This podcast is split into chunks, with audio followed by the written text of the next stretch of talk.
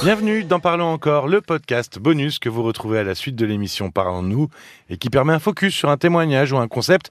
Rebonsoir Caroline. Rebonsoir Paul. Alors ce 1er juin, Laura est intervenue à l'antenne car elle est sortie difficilement d'une relation avec un homme marié. Alors Laura, c'est une femme indépendante, mais elle est restée pendant 5 ans avec cet homme.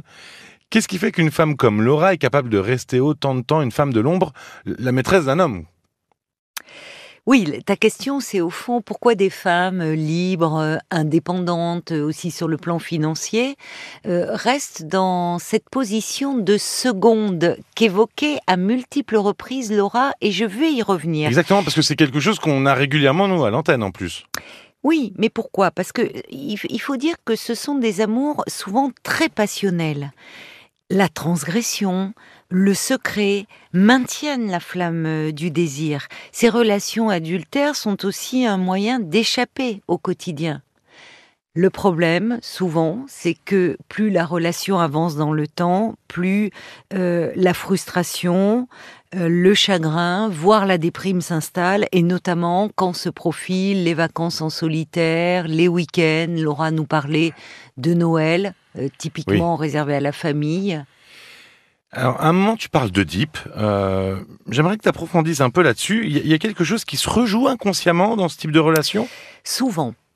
Euh, souvent parce que dans ce triangle amoureux, le mari, la femme et la maîtresse, euh, on se trouve euh, face à une situation faisant référence au, triangle oedipien mal vécu. Je m'explique. La maîtresse, alors tout cela est inconscient, mais voit en l'épouse, la femme légitime, la rivale. Rivale qui occupe la place de la mère. Et cette rivalité première, ce désir d'avoir l'amour de son père pour soi seul, d'éliminer la mère, il y a quelque chose qui n'a pas pu être élaboré. Et là, il y a quelque chose qui demeure enquisté, et qui peut se rejouer euh, dans la vie amoureuse. Mais quand je parle de rivalité, euh, il y a hum, aussi, hum, dans certains cas, euh, ça peut renvoyer à une rivalité fraternelle. Hum, je pense à la préférence des parents pour l'un des enfants, ou le fait de s'être senti dévalorisé par un frère ou une sœur peut laisser croire qu'on ne peut vivre qu'une histoire d'amour secondaire ou malheureuse qu'on restera à la place d'éternelle seconde, euh, qu'on ne pourra pas jamais être choisi, jamais être la préférée. On en a parlé il y a quelques jours, l'enfance qui joue un rôle important finalement dans la vie amoureuse d'une personne. Euh, alors on a commencé à parler de ce type de relation au début avec le mot maîtresse, parce que euh, comme ce qu'on disait tout à l'heure, Laura, bah déjà Laura est une femme, donc forcément pour ce cas-là, mais c'est vrai qu'on entend beaucoup plus le mot maîtresse que le mot amant, amant dans ce genre de relation. Est-ce qu'il y a quelque chose qui existe dans l'inconscient collectif? C'est toujours, voilà, c'est la maîtresse et on parle peu de l'amant. On, on le voit même jamais. Et comment?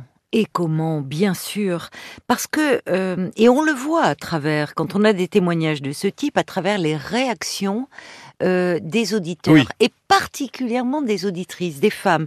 Les maîtresses sont encore assimilées à des femmes sans aucune morale, en gros à des voleuses de mari, Exactement. pour ne pas dire Très souvent, oui. Et oui, les vieux schémas ont la vie dure. Les vieux schémas ont la vie dure parce que euh, là où le fait qu'un homme ait plusieurs femmes, on va dire déjà deux, c'est encore perçu euh, comme un, un, peu un signe de virilité. On en sourit. Euh, euh, et là, on Et oui, on a encore souvent, dans, quand on est dans les sphères du pouvoir, dans le domaine de la politique, ben, il y a eu les rois de France, les courtisanes. Oui, c'est presque aussi bien socialement vu que, que la richesse, en fait. Exactement. Mais, mais tu as raison, c'est souvent lié la puissance phallique, le pouvoir.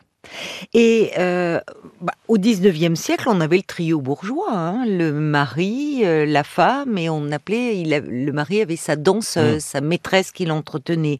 Alors aujourd'hui, heureusement, ça tente à évoluer parce que les femmes s'affirment davantage, que les couples deviennent plus égalitaires, mais je dirais quand même qu'en consultation, cette plainte-là, cette douleur-là, qu'on entendait très euh, nettement chez Laura, est toujours du côté du féminin.